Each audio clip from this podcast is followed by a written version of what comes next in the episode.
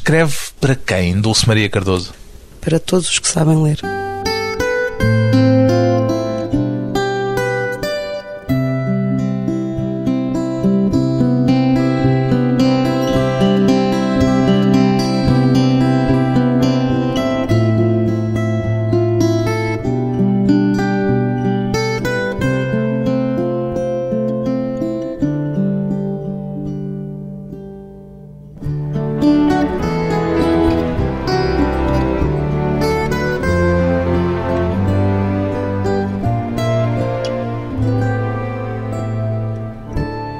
Maria Cardoso, 45 anos, escritora.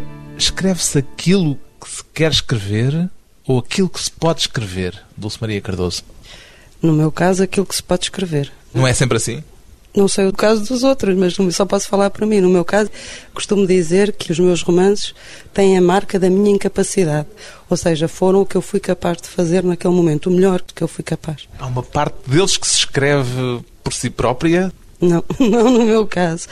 Mas também admito que seja, se calhar, uma posição pouco normalizada em relação à escrita. Eu não acredito, não acredito. Nunca tive aquela coisa da inspiração e, portanto, os romances, não se, infelizmente, não se escrevem por eles. Eu tenho de os escrever e dão trabalho, sim. No fundo, aquilo que pretendi perguntar-lhe com esta pergunta inicial é se reconhece naquilo que escreve algo que escape ao seu próprio entendimento pessoal. Sim, isso sim. Como numa conversa, como nesta entrevista. Está-me a escapar qualquer coisa. O que eu estou a dizer não é possivelmente aquilo que vai ser interpretado da maneira que eu pensei. Mas, tirando essa parte que acontece em qualquer tentativa de comunicação, não vejo especialidade no romance. Há sempre uma margem de incomunicabilidade da comunicação. Sim, e isso é um assunto que me é muito caro. Eu gosto muito da incomunicação.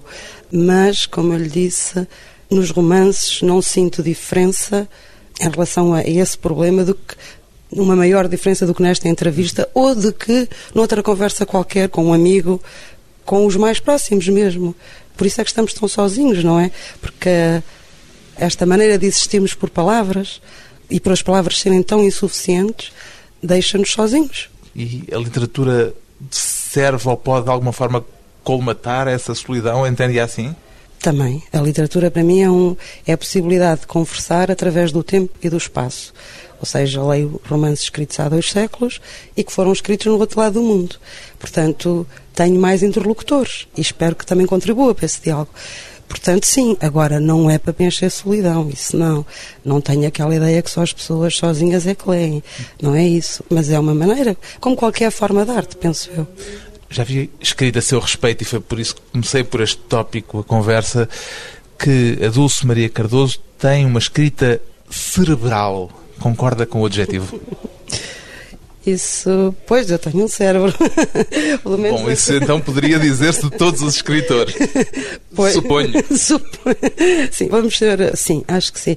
Cerebral. Eu não, eu não sei muito bem, eu cada vez tenho mais dificuldade em lidar com rótulos ou com definições. O que é isso de ser cerebral? Por exemplo, vamos imaginar uma situação em que não se poderia pôr este rótulo na escrita. Estou a lembrar-me da escrita automática dos surrealistas. não é nada disso, claro. Sim, porque não é nada disso no preconceito que temos do que é cerebral.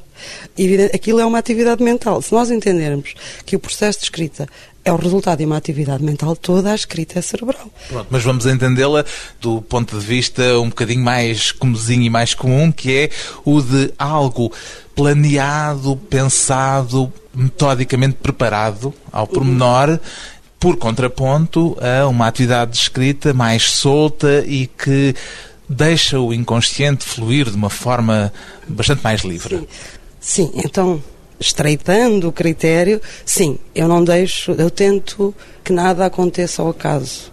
Se consigo ou não, isso é outra questão, mas tento que tudo tenha uma razão. Aliás, o que não tem uma razão de existir é um estorvo. Se for só bonito ou se for só engraçado. Deita muita coisa deito. só bonita fora nos seus romances? Deito, deito. E não me arrependo nada. Planeia muito aquilo que escreve? Muito. E é muito corrigido, é muito planeado infelizmente não posso dizer. Gostaria muito de dizer que aquilo surge tudo e que faz. Não, nunca me aconteceu. Uh... Não é por obra e graça de nenhum Espírito Santo. Não, não, não, não. Se há inspiração, não, não acontece comigo. Pois bem, a escritora Dulce Maria Cardoso é a autora do romance O Chão dos Pardais, um livro onde o título nunca é explicado de forma explícita. Escolheu o título antes ou depois de ter o livro terminado, Dulce Maria Cardoso? Antes. Eu... Portanto, o livro veio ao encontro daquele título que já existia previamente. Eu isso eu não consigo explicar muito bem. Eu parto de uma ideia, quero tratar um tema e, por exemplo, no segundo romance era a memória, claramente, e a morte. Neste é o poder. Não sei se está lá, mas foi essa a minha ideia. E depois procuro um título. E o título, O Chão dos Pardais, surgiu o meu. Achei um título que servia ao romance. Se Serve de uma forma metafórica. Sim, metafórica, mas se me perguntar porquê, eu não lhe sei dizer. É uma quer dizer, ou digo-lhe tantas razões que acaba por não ser nenhuma. Acho que funciona como título, tornaria a escolher. Portanto. Mas tem uma razão metafórica por trás que é a ideia dos pardais enquanto seres que, apesar de terem asas, não voam. Sim, eh, não é que me incomode, mas acho curioso. E é estranho, eu invejo muito os pássaros por terem asas, porque o céu é tão. parece tão perfeito voar, não é? E os pardais são dos poucos pássaros que prescindem das asas e são rasteiros. E a analogia aqui é com as figuras do seu romance? É connosco. Com os seres humanos sim, de é uma forma condição, geral? Com a condição humana, sim. Acho que nós poderíamos ser hum, muito mais ambiciosos no bom sentido. Ambição temos, acho que, suficiente em termos de posse de bens terrenos, mas na ideia de bem, por exemplo, que é um, um problema que me preocupa. E que está presente ao longo de todo o livro. Sim, deste e dos outros, eu penso, acho que está presente em tudo o que faço, como está presente em quase tudo o que é escrito, digamos assim. E agora, é por causa dessa obsessão, vou chamar-lhe assim, de uma forma livre, sim, sim, sim, que foi para direito e se tornou advogada a certa altura, ou o contrário, ganhou essa obsessão, outra vez entre aspas, no estudo do direito? Não, não, não. Diria até que não tem relação alguma. Eu sempre quis ser escritora, mas, enfim, os meus pais, mais sensatos e mais preparados para o mundo, acharam que, e bem, ser uh, artista é uma profissão de alto risco. E, portanto, eu tinha de tirar um curso. Poderia ter ido para letras, se gostasse de estudar a literatura, o que nunca gostei. Sempre gostei de ler por prazer e não me repugna nada misturar autores menores com clássicos. Aliás, sempre o fiz, porque requisitava livros na biblioteca e um dos meus critérios era, durante muito tempo, das lombadas mais grossas. Portanto... É um critério como qualquer outro. e, portanto, a qualidade, digamos assim, fui com o tempo definindo. Portanto, o direito não tem nada a ver com esta. Surgiu por acaso o direito? O direito surgiu porque era dos cursos de letras que era, digamos, o que também estava mais vocacionada para, achei que era o mais interessante. E foi interessante, mas não foi. Não tem a ver com, com... a obsessão moral não, não, não, que corre os seus livros? Não, não, nem de mudar o mundo, não, nem uma visão romantizada da justiça. Nunca fui tão ingênua, infelizmente. Um dos aspectos que achei mais curiosos do seu romance é o da história de uma relação online nos chats da internet como é que lhe ocorreu escrever sobre um relacionamento deste tipo, Dulce Maria Cardoso? Eu penso que qualquer escritor é um predador do que está a acontecer. Qualquer artista, para generalizarmos. O que acontece é que nós pegamos em coisas que a maior parte dos cidadãos, digamos assim, não reparam ou não querem saber. E como é que reparou, no seu caso? A internet, por muito que nós.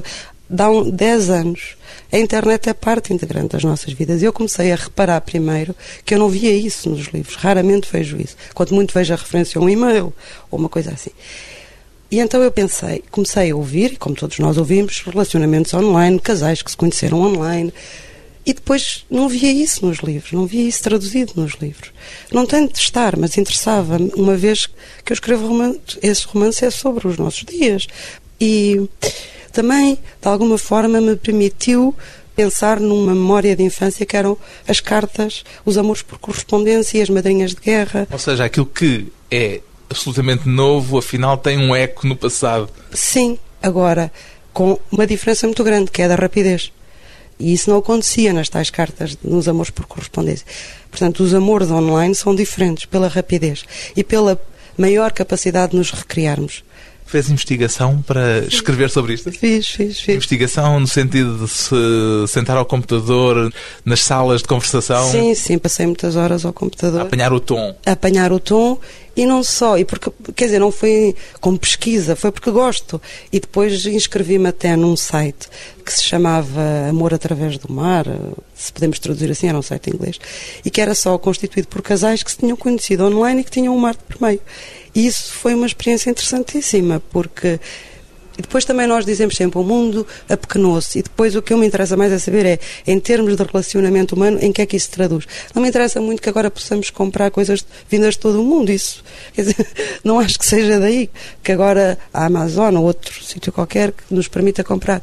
O que me interessa é saber, em termos de relacionamento humano, o que é que isso nos muda. E mudou-nos muito. No seu romance, a história que conta tem uma conclusão aparentemente desencantada. Foi isso que encontrou na maior parte dos casos que conheceu online nessa pesquisa? Sim, sim, curiosamente foi.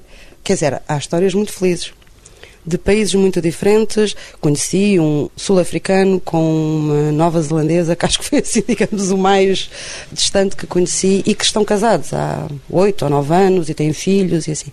Mas, em geral, o que é engraçado é que as pessoas se recriam tanto através da palavra que, quando se encontram, os corpos passam a ser um atrapalho. É muito estranho. E eu, de alguma forma, segui, digamos, a maioria. E também porque não quis a, a história do final feliz, não porque seja contra finais felizes, mas porque me pareceu que não fazia sentido naquela relação o final feliz. Se bem que está em aberto, eu não decido completamente. Sim, todo o livro está em aberto, mas todo o livro é percorrido por um enorme desencanto. Hum, isso já não concordo. Não? não. É que ia perguntar-lhe a seguir se isso corresponde a uma visão sua, desencantada, sobre o mundo. Quer dizer, se formos lúcidos e se não, não consumirmos nenhumas substâncias que nos permitam ver o mundo mais cor-de-rosa, evidentemente acho que temos de ser um pouco desencantados, pelo menos. É quase uma obrigação ética. Mas não é naquele pessimismo de não há nada a fazer, antes pelo contrário. Eu acho que há muito a fazer e daí que possa falar com tanta convicção do que está mal. Não porque é está mal e nós não podemos mudar isto e estamos condenados, mas não, isto é assim e realmente não correu muito bem, mas vamos lá tentar melhorar. Desencanto com esperança. Depois de um curto intervalo, voltamos com a escritora Dulce Maria Cardoso e os alçapões do poder.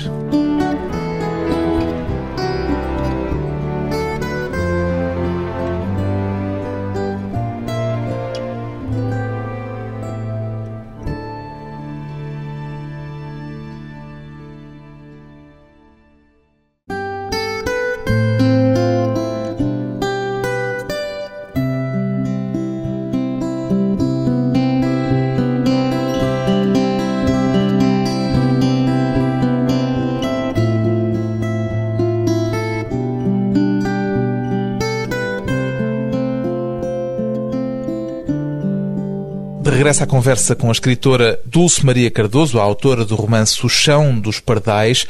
O seu objetivo, já o revelou, foi escrever um romance sobre o poder. O que é que lhe interessou à partida interrogar Dulce Maria Cardoso? Atendendo a que não posso pensar que todos nós existimos em igualdade de circunstâncias, quando mais não seja por minutos, há sempre relações de poder. Portanto, todas as formas de organização são baseadas no poder. O poder, como se pode perceber, político, foi o que menos me interessou. Aquilo que se fala do seu livro é de três tipos de poder que estabelece por via da riqueza, por via do talento e por via da beleza. Sim. Qual é que foi o ponto de partida? Qual é que foi o tópico de onde partiu para chegar aos outros dois? Não se parte, pensa-se em conjunto. Aliás, o livro é muito intrincado e todas as situações, digamos que as circunstâncias são diferentes, mas as situações repetem-se. Isso é propositado, não é porque me tenha faltado a imaginação e também a escolha de personagens mais planos, digamos assim, também é propositado, que é justamente para poder provar SEC. Provar, não em termos de isto está certo, mas teria interesse falar sobre este modelo naquelas circunstâncias, digamos assim, porque senão podíamos enviesar isto tudo. Portanto, esses poderes estão sempre lá. Todas as personagens vão tendo os mesmos poderes. Teve consciência de que as personagens tinham esse caráter plano e quis fazê-las de alguma forma símbolo de alguma coisa? Sim, claro que tive consciência e foi assumido e, tor e, tornaria a escolher assim, porque se as personagens fossem muito especiais, como por exemplo as personagens dos meus romances anteriores, eram excepcionais. E, portanto, o que eu queria falar era de, de como é que, perante a normalidade, nos comportamos. Todos nós somos únicos. Evidentemente, aquelas personagens planas são únicas nas circunstâncias em que vivem. Mas não fazia muito sentido, por exemplo, os marginais estão lá, de qualquer maneira, é um poder. Há um Japão que nem sequer sabe ler. É um poder também. Mas não podiam ser, digamos, o livro não podia existir nem como a personagem principal, também é um, de alguma forma metafórico. Nem sequer o romance deixou apanhar pela personagem principal, não podia existir como personagem principal, nem podia existir com personagens muito particulares, porque estragava, digamos, o efeito que eu quis dar ao livro. Diria mais depressa que a ideia de poder a fascina ou que lhe repugna? Eu não tenho nada contra o poder, nem contra nem a favor, quer dizer, nem a favor, digamos assim, porque não há nada de errado no poder. O que talvez haja de errado é no abuso de poder, mas isso seria outra conversa. Todos nós, como eu disse, exercemos a certa altura das nossas vidas o nosso poder conversar é isso também, não é? Quando estamos a, a, discordar ou quando nesta conversa estamos a exercer poderes. Portanto, eu não tenho nada contra isso. Tenho contra o abuso de poder, tenho contra a maneira como o poder está dissimulado nas relações e como depois nos tornamos manipuladores.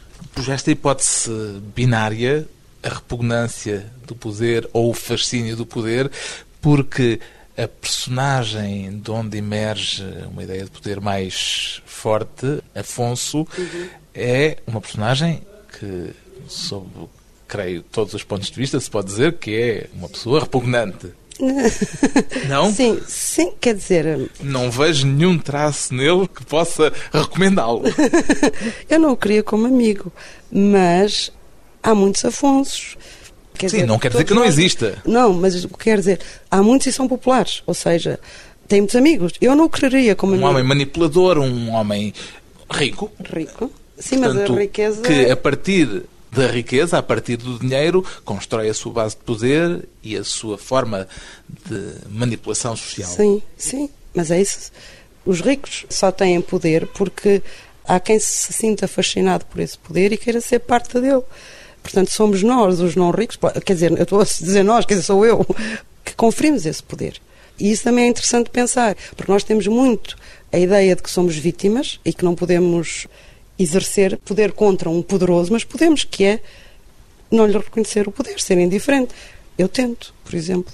A primeira personagem a formar-se na sua imaginação para este romance foi este Afonso? Não. Foi Qual foi? Foi a Alice. A mulher dele? A mulher dele, sim. Foi a primeira o tédio da Alice foi, digamos, o motor deste romance, porque eu acho que a civilização ocidental, eu só posso falar dessa porque é que eu conheço melhor, nós estamos entediados, estamos mimados, estamos muito alimentados, muito aquecidos e, portanto, estamos entediados. E isso é interessante e por isso é que depois estão lá os mitos também, o poder dos mitos, está a Anne Frank, está a Diana. Porque sempre me impressionou que o funeral da Diana fosse o maior espetáculo televisivo. Isso continua a dar-me pensar, se calhar não tenho coisas mais interessantes para pensar, mas acho isso muito, muito interessante. Normalmente a sua imaginação é posta em movimento pelos traços de caráter de uma personagem ou por uma situação de conflito, o que é que é predominante? Para escrever. Eu vejo muitos filmes e são muito inspiradores os filmes e dança. A dança? a dança, sim o rigor dos corpos, a beleza, a pujança de um corpo Dança moderna ou dança clássica? Tanto faz, desde que seja bem executada. Ou mesmo assim, quer dizer, não sou rigorosa, assim, não sou nem, sequer uma apreciadora que lhe possa dizer nomes de bailarinos e isso, mas sim. É... O que é que foi determinante para a construção deste romance? Determinante como? Nesse processo de imaginação, quer dizer, de onde é que veio a maior parte da energia para escrever O Chão dos Pardais? Da vontade de escrever, e que pode parecer comozinho, mas é isso, é uma vontade, porque o romance surge-me na cabeça e depois o grande desafio é serei capaz, porque entre a cabeça e a mão vai aquela distância do infinito, portanto serei capaz. E é essa luta que me faz continuar. Normalmente, no resultado final, sente um grande alçapão entre a cabeça e a mão? Sim. Sim. Uh... Fica muito aquém daquilo que planeou inicialmente. Tenho de confessar que sim. Mas isso não é mau, não é necessariamente Não é mau. doloroso? Põe-me no lugar. e que é bom. Ali aqui temos uma declaração sua em que dizia que nos faz falta uma nova Virginia Woolf. Em que sentido é que eu afirmava? Ah, essa declaração foi. Estas entrevistas por escrito são tiradas de contexto e depois fica muito esquisito. Mas disse isto. Sim, noutro contexto, justamente por causa do que os romances tratam hoje. Sim, eu acho que em termos literários não somos tão ambiciosos como, por exemplo, as outras artes são, que acompanham mais depressa as mudanças sociais. E foi só isso que eu quis dizer. E, portanto, falei nela porque foi, como todos No sabemos, sentido da ambição literária? eu falei nela porque foi a tal e grande inovação de pôr o romance num dia, quer dizer, que ninguém lhe passava pela cabeça. Pronto, e isso foi um salto enorme para nós que agora escrevemos. E foi só nesse sentido que eu falei, porque estava a comparar com outras artes. Acho que sim, que faz falta. Tem figuras literárias tutelares, Dulce Maria Cardoso. Sim, tenho, mas não são. O passo seguinte é, diga lá duas ou três. Sim, mas eh, isso aí até nem. Sabe? Porque são tão óbvias. São, gosto muito dos russos, nem sequer os consigo distinguir porque depende do meu estado de espírito. Gosto muito da literatura norte-americana, se bem que seja aquele país novo e que tem fama de inculto. Gosto de alguma parte dos franceses. Não gosto, por exemplo, do realismo mágico. É mais por famílias que eu vou. Lê aquilo que vai sendo publicado em Portugal? Sim, leio. Eu acho graça porque a maior parte das pessoas diz não, não leio, porque depois não querem dar a resposta seguinte o que é que acha. Portanto, isto é um bocadinho armadilhado e eu estou a, a aceitar a armadilha. Sim, leio e acho que não é um dever ler, mas convém que se saiba, por respeito. Eu entendo a escrita como uma arte de comunicação e acho muito estranho. Portanto, sente seu dever conhecer aquilo que está a ser feito pelos seus pares. Se eu quero que me conheçam, se eu quero que se pronuncie, não posso, como a maior parte dos meus colegas faz, dizer não, não, não, não, não, não, não sei nada disso, não. E tem afinidades eletivas no panorama literário português? Isso é que eu já não posso dizer em consciência que sim. Mas talvez porque o meu percurso tenha sido tão, e continua a ser tão diferente. E pronto, e talvez pague por isso. Aliás, nos balanços da década não consto nunca, portanto, isso não posso dizer que sim. Há autores que gosto mais do que outros, evidentemente, mas se me disser, acha que o seu trabalho é parecido com. Isso não. Não é porque acho o meu trabalho assim tão original, não é isso que eu quero dizer, é porque me move outros interesses. Falou move- num preço, explique lá melhor. Um preço porque todos nós, ao decidirmos um caminho, como sabemos, deixamos outras possibilidades. E ao decidir esta maneira de que o primeiro passo que dei para ser escritora foi inscrever-me num curso de datilografia, por exemplo, ou seja, ao ter construído a ideia de escrita de uma forma tão individualista, faz com que talvez eu não pertença ou não seja nunca referida. Por exemplo, agora houve os balanços da década e se o Carlos os leu, sabe isso. Portanto, Acha-se esquecida? eu tenho que deduzir que, não estando lá, ou sou ignorada ou não sou apreciada. A sensação, de uma forma ou de outra, não é, não é agradável, também não é assim uma coisa muito dramática. Agora, é verdade que não está. Portanto, é verdade que num balanço são quase. Se um escapa, um autor escapa num balanço é referido no outro, se outro escapa é referido no outro. Eu nunca fui referida. E, portanto, por aí digo que talvez seja por esta maneira tão individualista de existir em relação à escrita, que não seja. Ou então não gostam de todo, ou então nunca leram, ou então, quer dizer, eu não posso. Isso Isso magoa. não, não, acho estranho, porque todo este tipo de informação é muito contraditória. Eu entendo a escrita como uma arte de comunicação e mentiria se estivesse a dizer não me interessa. Há muitos autores que dizem isso. Eu não, não quero saber do que dizem de mim, ou dos meus livros, ou dos críticos. Isso, para mim, não é verdade. Eu tenho imenso respeito pelo trabalho dos outros. E, portanto, quando há uma crítica sobre os meus livros, eu até, em geral, não conheço, evidentemente, quem a faz, e até tinha, até há pouco tempo, o hábito de escrever, a agradecer, não a crítica, mas o trabalho. O facto de terem lido o seu livro? O facto de terem lido. sim, sim, fazia isso. Porque se eu quero que respeitem o meu trabalho, eu tenho também, de, quer dizer, não gosto muito da diferença de tratamento, eu quero que respeitem o meu trabalho e não quero eu fazer o mesmo. Voltando a uma. Não, fiquei confusa, porque, por exemplo, se eu não tivesse tido a sorte de ser traduzida, dos romances terem sido traduzidos para muitos sítios, faz-me, por exemplo, a impressão pensar que os meus sentimentos foi agora traduzido na Holanda. E, por exemplo, foi livro da semana no principal jornal deles. E pela primeira vez na vida também esgotei uma primeira edição. E teve bastante críticas e foram todas muito positivas. Faz-me alguma confusão que os holandeses pareçam estar mais próximo do que eu escrevo do que os portugueses. O que é que determina o sucesso literário, no seu entender? Pois, se eu soubesse, já teria. se calhar já não estávamos a ter esta conversa, não é? Não sei. Por isso é que lhe digo, não posso falar de mágoa, falo de perplexidade. Mas há muitas coisas que me deixam perplexa. Portanto, não sei. O tempo dirá. Uma perplexidade e muitas incógnitas. Depois de mais uma pausa breve, voltamos com a escritora Dulce Maria Cardoso e as memórias da descolonização.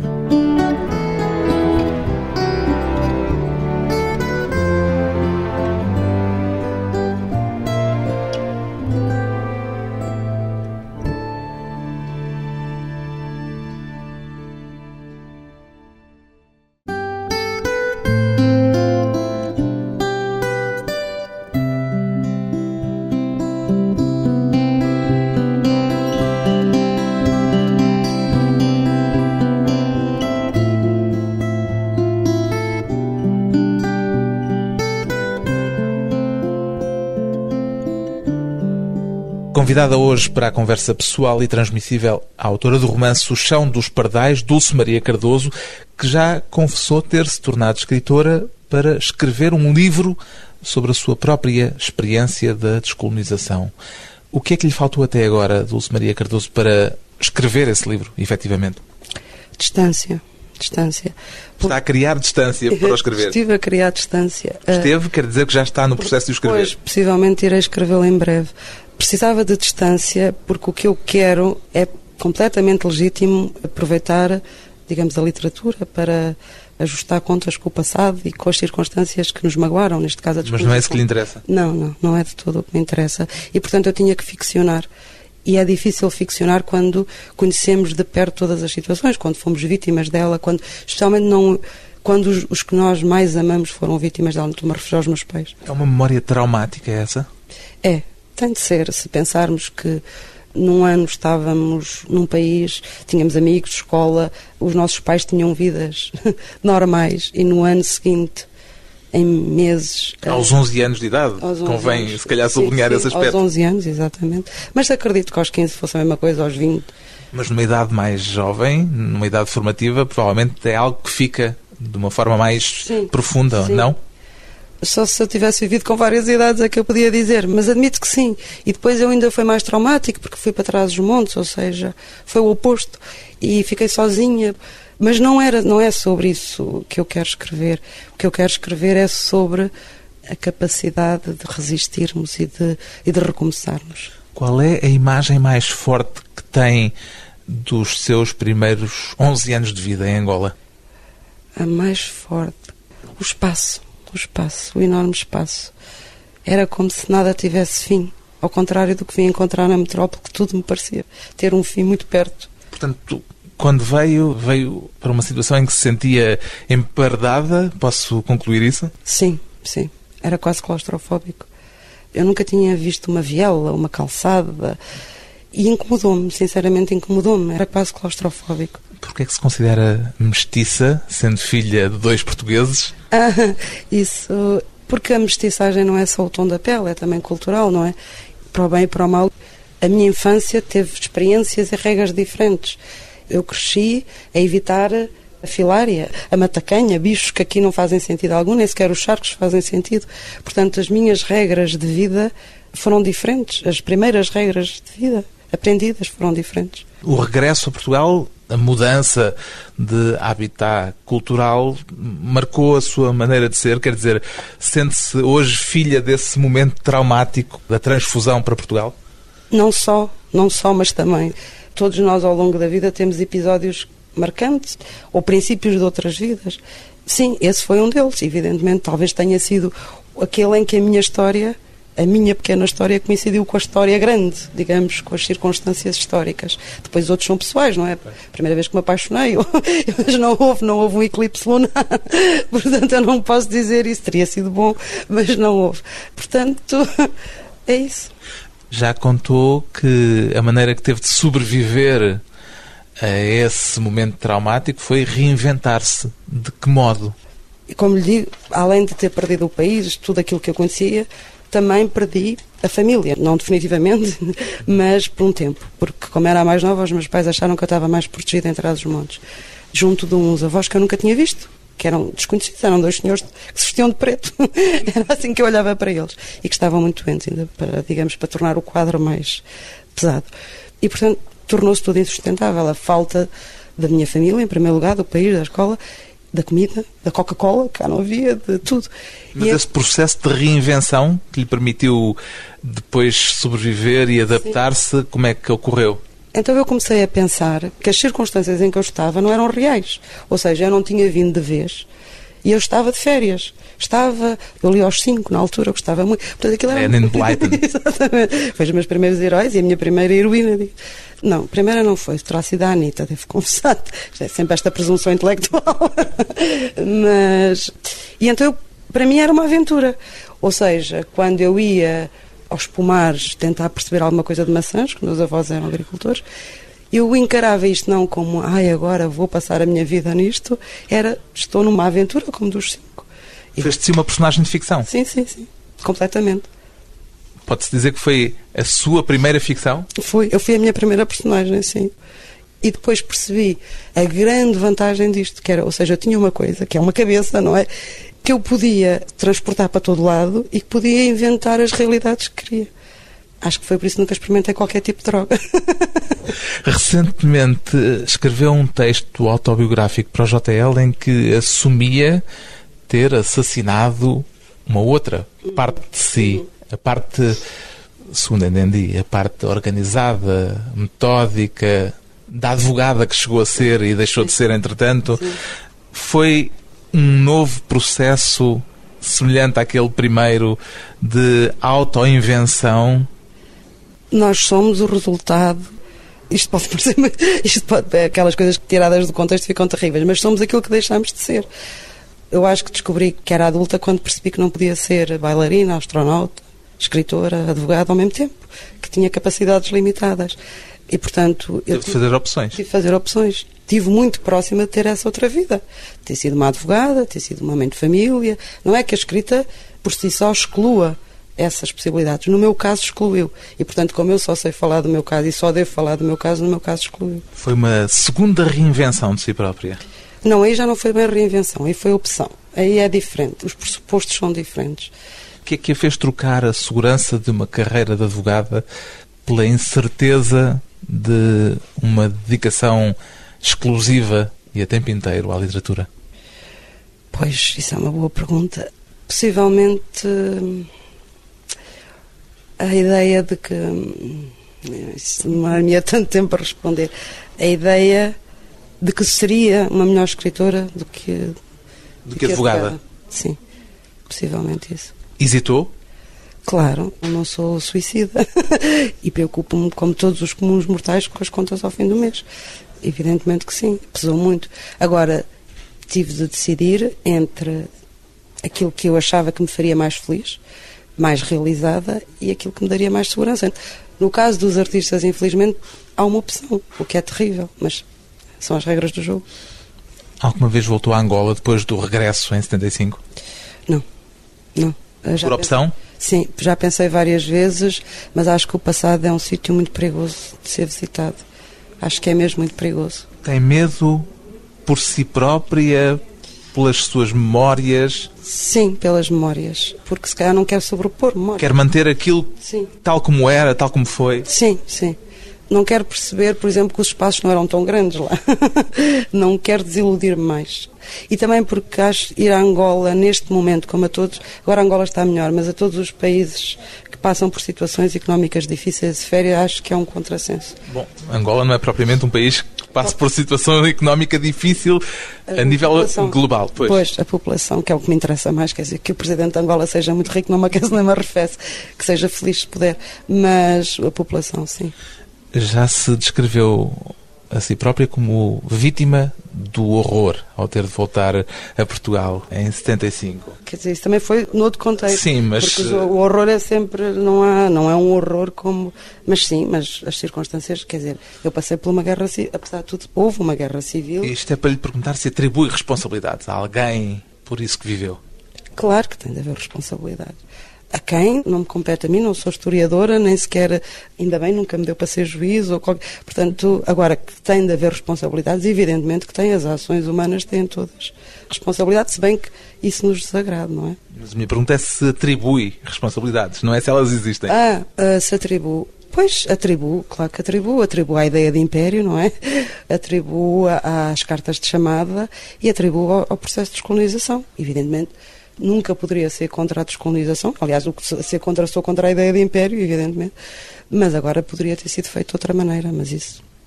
Já sabe como é que se vai chamar esse seu livro futuro sobre essa experiência? Possivelmente o retorno. Vai ser um romance, não uma memória autobiográfica? Não, não, não, será um romance.